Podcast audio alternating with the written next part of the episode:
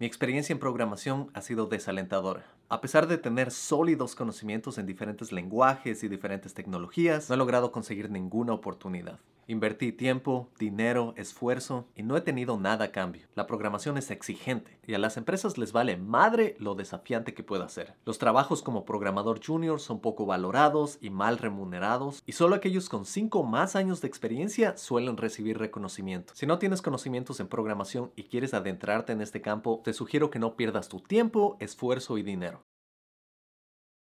Este es un comentario de un suscriptor de mi canal que hace eco a los tiempos que estamos viviendo y lo entiendo. Realmente acabamos de salir de dos años de pandemia para toparnos con despidos masivos en el área tecnológica, congelamiento de contrataciones en empresas de alto perfil y ahora la inteligencia artificial amenazando todo nuestro futuro como programadores. Obviamente este no ha sido un buen año para el campo de la programación y tal vez estas noticias solo las ves viniendo de los Estados Unidos, pero realmente se reflejan a nivel global. Incluso yo te puedo decir lo mismo desde mi compañía Academia X. Durante la pandemia los números eran mucho mejores, también había mucho más interés en este campo, pero ahora que la pandemia terminó, estamos viendo todos estos problemas. Y sí, al menos en los Estados Unidos en este momento, encontrar un trabajo en tecnología no es increíblemente fácil como era hace unos años. Según los datos de TechCrunch, en enero de este año tuvimos 85 mil despidos, en febrero tuvimos 35 mil despidos, en marzo también tuvimos 35 mil despidos, 9 mil de Amazon, de los cuales 10% era de AWS, que era donde yo trabajaba hace menos de un año. En abril tuvimos 18 mil despidos y en mayo 6 mil despidos de Meta, mil despidos de LinkedIn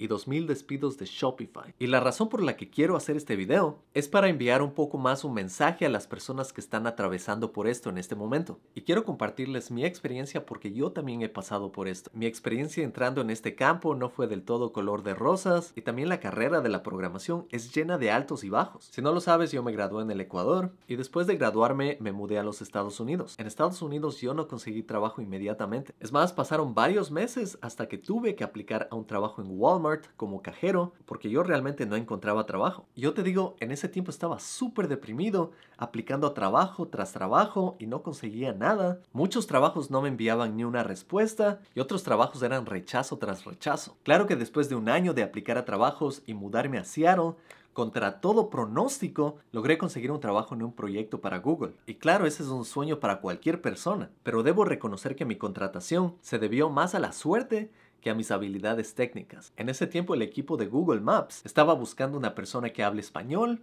y que sepa de mapas. Y créeme que en ese tiempo no era fácil encontrar un perfil así en Seattle. Y pensando en el pasado, siento que mi perfil encajó perfectamente con eso. Ellos necesitaban a alguien que hable español para administrar las áreas políticas de Google Maps en España. Yo fui la persona encargada de hacer eso, que obviamente suena como un sueño para cualquier persona. Y sí, fue un trabajo genial, era realmente un sueño. Buen salario, comida gratis, flexibilidad. Después de dos años me motivé a cambiarme de carrera. Y obviamente tenía bastantes inseguridades, ya que no tenía un título formal en ingeniería de software. En ese momento pude haber decidido, sabes qué, me quedo trabajando con mapas, mi vida es perfecta así, ahí me voy a quedar. Pero realmente me atrajo la idea de programar porque era una herramienta que sonaba como que te daba superpoderes. Podías crear páginas web, aplicaciones. Imagínate crear una herramienta para crear música que es algo que yo hice porque a mí me encantaba la música. Y también vi la idea de que me podían pagar mejor, tener una mejor calidad de vida. Era un cambio en el que solo podía ganar. Pero claro, yo sabía que no iba a ser fácil. Tienes que estudiar bastantes tecnologías, HTML, CSS, JavaScript,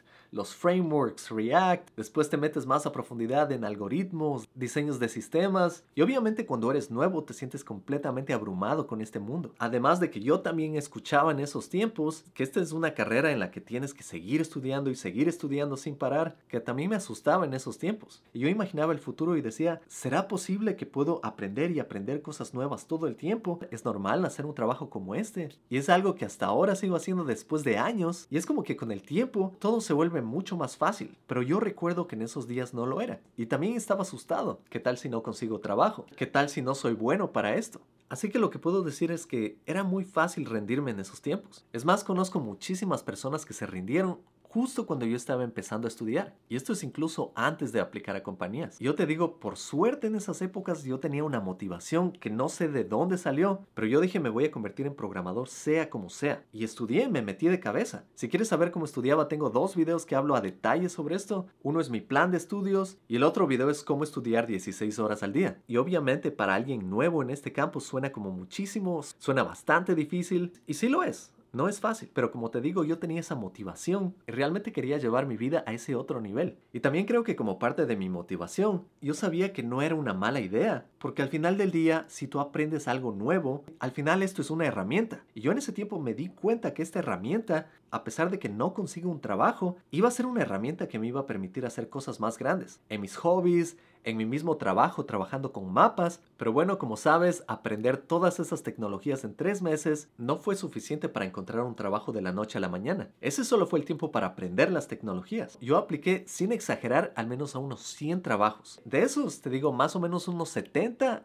no recibí respuesta. Fue como dedicar tiempo, enviar un mensaje hacia el vacío, llenar formularios con mi historial de trabajo y nada, nadie me llamaba. Y ya tenía la experiencia trabajando en un proyecto para Google, entonces pensaba que iba a ser bastante fácil encontrar trabajo. Enviaba emails y no había ninguna respuesta. Y de las respuestas que obtuve, habrán sido unas 25 que fueron rechazos directos, que me dijeron, sabes que no estamos interesados en ti o no tienes lo que estamos buscando. Y tuve algunas entrevistas en persona y también tuve rechazos. Y yo te digo, durante esas 100 o más aplicaciones, yo pasé momentos bien difíciles. Yo estuve en lo más bajo posible que se puede estar emocionalmente. Es súper desgastador tener que aplicar a trabajo y a trabajo y obtener solo rechazos. Por eso te digo en ese sentido, yo entiendo por lo que estás pasando. Y al final lo interesante es que tuve una oferta de trabajo solo una. Cuando encontré mi primer trabajo, estaba más que feliz. Era como que ya había ingresado a la industria. Ya sabes que lo has logrado y simplemente desde dentro puedes seguir creciendo. Pasan los años y ni te das cuenta y ya te estás convirtiendo en senior. Y si lo piensas bien, eso es todo lo que necesitas. No necesitas 100 ofertas de trabajo. Aplicar un trabajo es casi como un embudo en donde se van filtrando todas estas opciones, pero si solo llegas a obtener una oferta, ya tienes trabajo. Entonces esa es la parte interesante de buscar trabajos. Es que solo necesitas incrementar tus oportunidades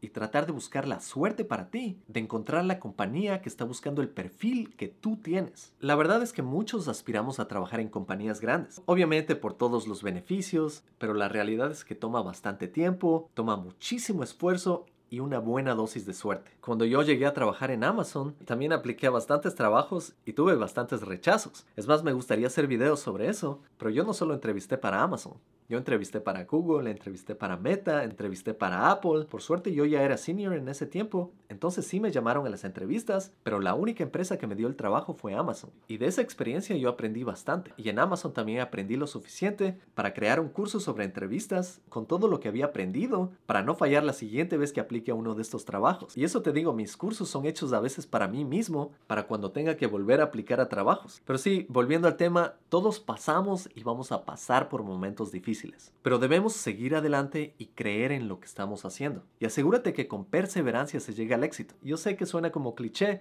pero es verdad. Tampoco te digo sigue ciegamente lo que te gusta y llegarás al éxito, porque tampoco es así. Pero sí puedes crear tu propia suerte siendo un poco más estratégico, por ejemplo, investigando sobre el mercado, qué es lo que buscan, cómo puedes adaptar tu perfil a lo que buscan las empresas. Si ves que la inteligencia artificial está en auge hoy en día, aprende sobre prompt engineering y pon eso en tu hoja de vida. Simplemente son ideas, pero lo que te digo es que busques la manera de llegar a donde quieres llegar. Y yo te digo desde la experiencia, ya años después de haber pasado por eso, que con el tiempo todos estos recuerdos dolorosos se desvanecen y los desafíos pasados se vuelven insignificantes. Y uno se da cuenta de que todo el esfuerzo al final vale la pena. Y lo gracioso también es que siempre van a haber nuevos desafíos. No es que después de encontrar el trabajo se acaba todo, recién estás en el comienzo. Los desafíos van a venir uno tras otro dentro del trabajo, después cuando pasen los años y tengas más responsabilidades en tu trabajo. Yo, por ejemplo, hoy siento que me he olvidado de todo eso. Estoy en otra vida. Hoy estoy, por ejemplo, en Taiwán. Estoy disfrutando bastante de la vida, conociendo nuevos lugares, comiendo comida nueva, pero también se pasa por desafíos grandes. Hay otro tipo de desafíos que son muy distintos y eso lo aprenderás algún día cuando tengas tu propia empresa. Que espero que las personas que siguen mi canal aspiren a tener sus propias empresas algún día y si no es así, no está nada mal. Hay personas que les encanta trabajar en compañías porque a veces es menos preocupación, menos horas de trabajo y al final del día también son menos responsabilidades. Pero espero que esto responda de alguna manera al mensaje de la persona que motivó a hacer este video. La persona que escribió ese mensaje tiró la toalla y yo lo entiendo perfectamente porque no es fácil. Esta carrera es desafiante. Pero sí es bueno también ver las cosas desde otro ángulo. Nadie nos obliga a tomar cursos, nadie nos obliga a tomar bootcamps y yo creo que todas estas decisiones de estudiar, de tratar de llegar a un lugar mejor, son al final decisiones personales. Y el esfuerzo y la dedicación son esenciales para llegar a nuestras metas. Y te digo la verdad, si es que tú no tienes esa automotivación, la vida te va a enseñar directamente a la fuerza que necesitas tener tu propia motivación. Por eso yo prefiero que escojas la primera opción, que es automotivarte, antes que esperar a que la vida te golpee, porque ya vas a ver que es así. Ahora claro, quiero que mis videos tengan un enfoque positivo y te voy a dejar con un par de recursos que creo que te van a ayudar bastante. El primero es un video sobre ChatGPT, que si lo ves, espero que cambie tu perspectiva sobre cómo ChatGPT no es tu enemigo, sino es una herramienta para ti, para que seas un mejor programador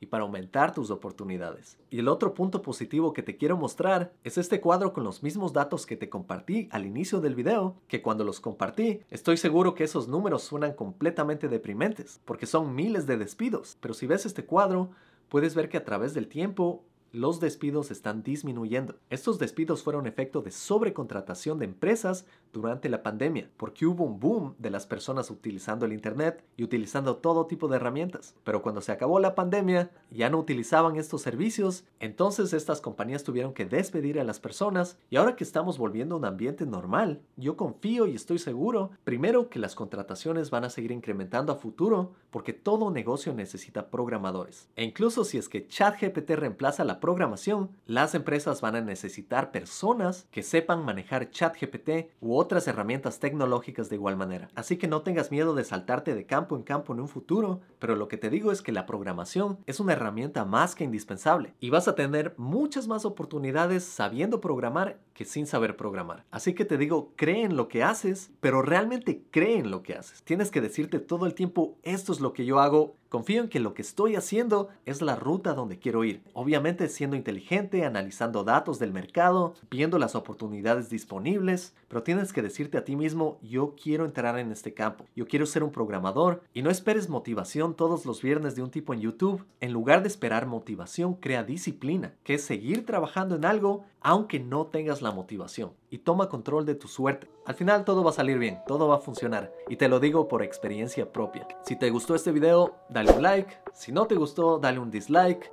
Si quieres apoyar este canal, suscríbete y mantente fuerte y no pierdas la esperanza, te aseguro que vienen tiempos mejores. Nos vemos en la próxima.